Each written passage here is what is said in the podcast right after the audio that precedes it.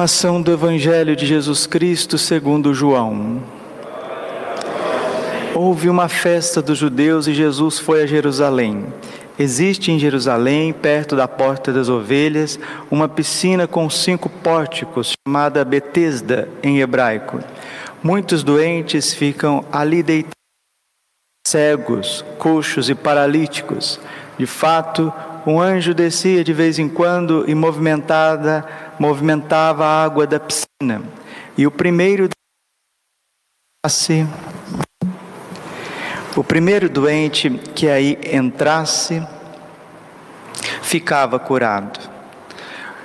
Depois de borbulhar a água, ficava curado de qualquer doença que tivesse. Aí se encontrava um homem que estava doente havia 38 anos. Jesus viu o homem deitado e, sabendo que estava doente há tanto tempo, disse-lhe: Queres ficar curado? O doente respondeu: Senhor, não tenho ninguém que me leve à piscina quando a água é agitada. Quando estou chegando, outro entra na minha frente. Jesus disse: Levanta-te, pega a tua cama e anda. No mesmo instante, o homem ficou curado. Pegou sua cama e começou a andar. Ora, esse dia era sábado, por isso os judeus disseram ao homem que tinha sido curado: É sábado, não te é permitido carregar tua cama. Ele respondeu-lhes: Aquele que me curou disse: Pega tua cama e anda. Então lhe perguntaram: Quem é este que te disse: Pega tua cama e anda? O homem que tinha sido curado não sabia quem fora, pois Jesus se tinha afastado da multidão que se encontrava naquele lugar. Mais tarde, Jesus encontrou o homem no templo e lhe disse: Eis que estás curado, não voltes a pecar, para que não te aconteça coisa pior. Então o homem saiu e contou aos judeus que tinha sido Jesus quem o havia curado. Por isso os judeus começaram a perseguir Jesus, porque fazia tais coisas em dia de sábado palavra da salvação. Glória a vós, Senhor. Ave Maria, cheia de graça, o Senhor é convosco. Bendita sois vós entre as mulheres, bendito é o fruto do vosso ventre, Jesus. Santa Maria, Mãe de Deus, rogai por nós, pecadores, agora e na hora de nossa morte. Amém. Vinde, Espírito Santo.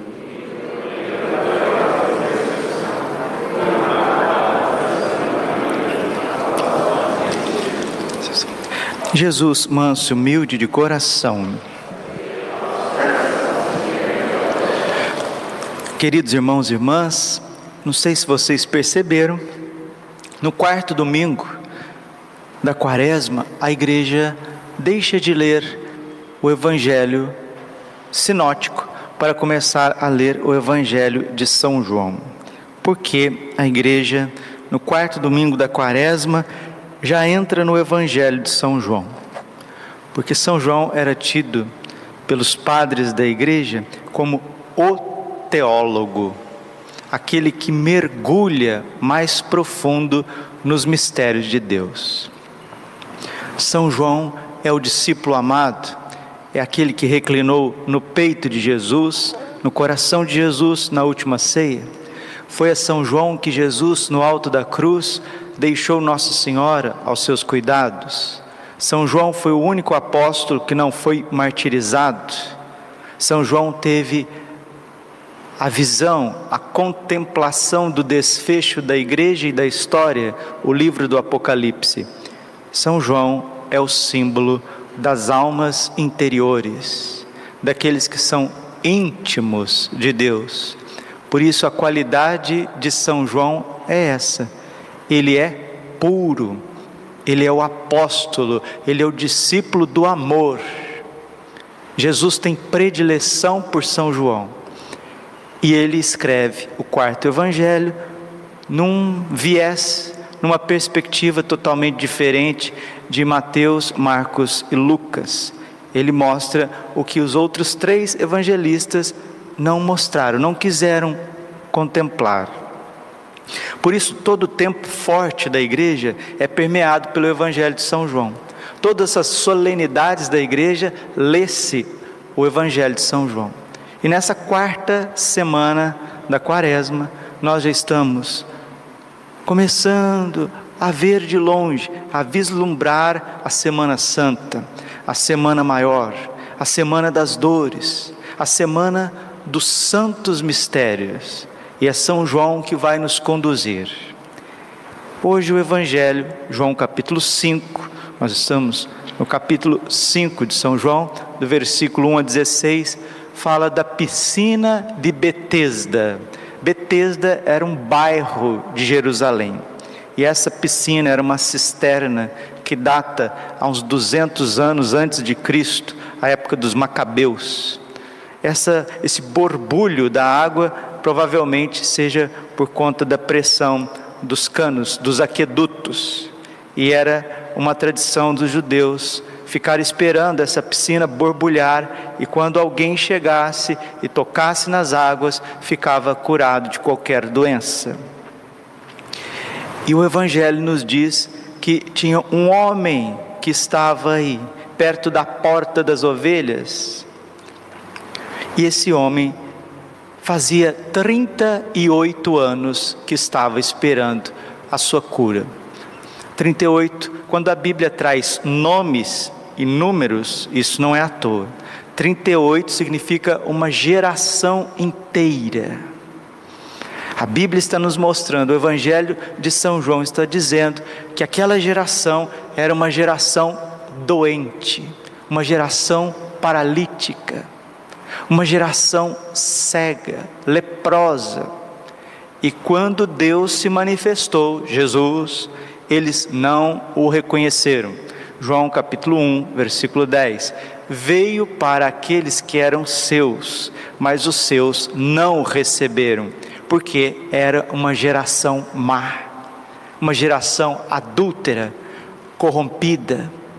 Por isso que Jesus fez inúmeros milagres prodígios e sinais, mas ainda foi muito pouco diante da grandeza que era ter Deus na terra, caminhando conosco, comendo conosco, dormindo perto, né? Os apóstolos nos acampamentos, Deus ali reclinado, dormindo na barca, dormindo no horto.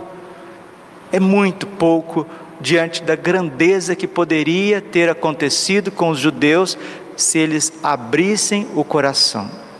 E é justamente o que está acontecendo conosco nestes tempos. Deus está nos visitando e nós não estamos, muitas vezes, a maioria esmagadora, a maioria esmagadora, com o coração fechado. A maioria esmagadora naquele trinômio, né? Interesses, ilusões e distrações interesses, ilusões e distrações. E faz com que a graça passe e a gente não reconheça. Hebreus capítulo 12, versículo 14. Irmãos, estais atentos para que a graça de Deus não passe em vão sobre as vossas vidas. Santo Agostinho dizia: Eu temo a graça que passa e não volta mais. Deus está te dando a oportunidade de ser um ser humano melhor. Deus está te dando a oportunidade de participar da missa todos os dias. Deus está te dando a oportunidade de enxergar o valor da modéstia, da castidade, da espera. Deus está dando o corpo e o sangue do Filho dele para ser teu alimento. Deus está te dando o pão da palavra. Deus está te colocando luz na tua vida. Deus está te cercando de pessoas boas. O Senhor está inclinado a nós para que nós deixemos de colocar a nossa esperança nos homens, nas criaturas. As pessoas são de barro, não sei se você já percebeu, as pessoas são de barro, as pessoas são falhas, as pessoas nos decepcionam, por mais bonitinhas que elas sejam, por mais encantadas que elas sejam, as pessoas nos decepcionam. Nós precisamos concentrar no eterno. E essas águas que estão se movendo, tanto em Ezequiel 47, quanto em João capítulo 5, águas do lado direito do templo, essa água da piscina de Betesda é a graça de Deus. O homem, ele não é nada sem a graça de Deus. Efésios capítulo 2, versículo 5. É pela graça que vós sois salvos João 15, 5. Sem mim nada podeis fazer. A graça é a água, essa água que está movendo no templo, a água que está movendo ali na piscina de Betesda, é a graça de Deus. O homem, ele é barro, mas vejam que se você pega argila pura, sem água, você não faz nada. A terra sem água, você não molda ela, você não faz um vaso, você não faz uma cerâmica. A água e a terra, elas, elas precisam estar juntas. O homem é terra, a água é a graça de Deus, e o oleiro, aquele que vai moldar, aquele que vai plasmar, é Deus. Então nós precisamos ser dóceis. Muitas vezes Deus vai, vai te quebrar uma vez, duas vezes, três vezes, Deus vai desmanchar os teus planos, os teus gostos, os teus quereres. Padre Pio dizia isso: se Deus não frustra certas coisas que planejamos, nós nos metemos no abismo por nós mesmos. Então, queridos, que fique para nós, nessa quarta semana da quaresma, que é preciso esvaziar o coração das criaturas, das pessoas. Ai, padre, mas como que eu vou esvaziar meu coração do meu, do meu marido, do meu filho, da minha filha? Como que eu vou esvaziar o coração dos meus netos, das, das pessoas que eu amo? Amar sem possuir, sem querer controlar amar as pessoas como Deus nos ama. Como que Deus nos ama? Nos deixa livres. E a gente percebe na vida de quem é casado que esse apego desordenado na vida de casado ele não sustenta. Porque o marido é uma pessoa livre, a mulher é uma pessoa livre. São duas vontades, são dois corações. E a gente não adianta querer controlar a liberdade das pessoas. Nós precisamos concentrar a nossa energia em Deus, esvaziar o nosso coração, porque se estivermos vazios dos apegos desordenados, encontraremos Deus e encontraremos Deus nas pessoas. Termina essa homilia com um trechinho de Santo Afonso Maria de Ligório no seu clássico livro A Prática do Amor a Jesus Cristo, no capítulo 11, nessa edição, página 131. É o capítulo que diz: Quem ama Jesus Cristo procura de desprender-se de todas as criaturas. Tem gente que é apegada até cachorro. Não dorme se o cachorro não estiver perto. Misericórdia, meu Deus é um apego terrível a coisas, a pessoas. Então, vamos ouvir o Santo Doutor para iluminar essa homilia de hoje, de terça-feira, da quarta semana da Quaresma. A caridade não procura o que não lhe pertence. A caridade não procura o que não lhe pertence. Quem quiser amar a Jesus Cristo de todo o coração, precisa expulsar do coração tudo que não é Deus e o amor próprio. Isso é o significado de não procurar o que não nos pertence. Não procurar a si mesmo, mas só aquilo que agrada a Deus. É isto que pede o Senhor a cada um de nós. Esse versículo tem martelado na minha cabeça. Mateus 22, 37. Amarás o Senhor teu Deus com todo o teu coração. Para amar a Deus com todo o coração, requerem-se duas coisas: Primeira, esvaziá-lo das coisas da terra. Segunda, enchê-lo do amor de Deus. Se o coração não tiver vazio dos apegos, não estará cheio do amor de Deus. E continua o santo doutor para vocês verem que não é o padre Braulio que fica pegando no pé à toa. Veja a profundidade dos santos. O coração no qual existe algum afeto terreno não pode jamais amar a Deus. Mas como dizia São Felipe Neri, o coração, mas como se purifica o coração das coisas terrenas, dizia São Felipe Neri, que quanto de amor colocamos nas criaturas, tanto tiramos de Deus. Mas como se purifica o coração das coisas da terra? Purifica-se com as mortificações, com o desapego das coisas criadas. E a quaresma não é, não é o tempo, não é o tempo das purificações, das mortificações, dos desapegos. Ontem fui resolver uma questão à tarde, saímos para resolver uma questão à tarde. Aí com aquele desvio que estava tendo lá perto da beira rio e aquele monte de carro, aquela coisa tudo, aí parava-se numa ruazinha, o trânsito quase não andava. Aí eu olhei para o lado assim, tinha um comércio. Sabe qual era o nome do comércio? Desapega. Escrito de letras garrafais. Desapega letras garrafais na tua vida, na minha vida. Desapega, desapega. Purifica-se com mortificações, purifica-se com renúncias. Ouça o que diz Santa Teresa d'Ávila. Desapeguem o seu coração das criaturas e procurem somente a Deus que o encontrará. O erro está em alguns quererem tornar-se santos, mas ao seu modo.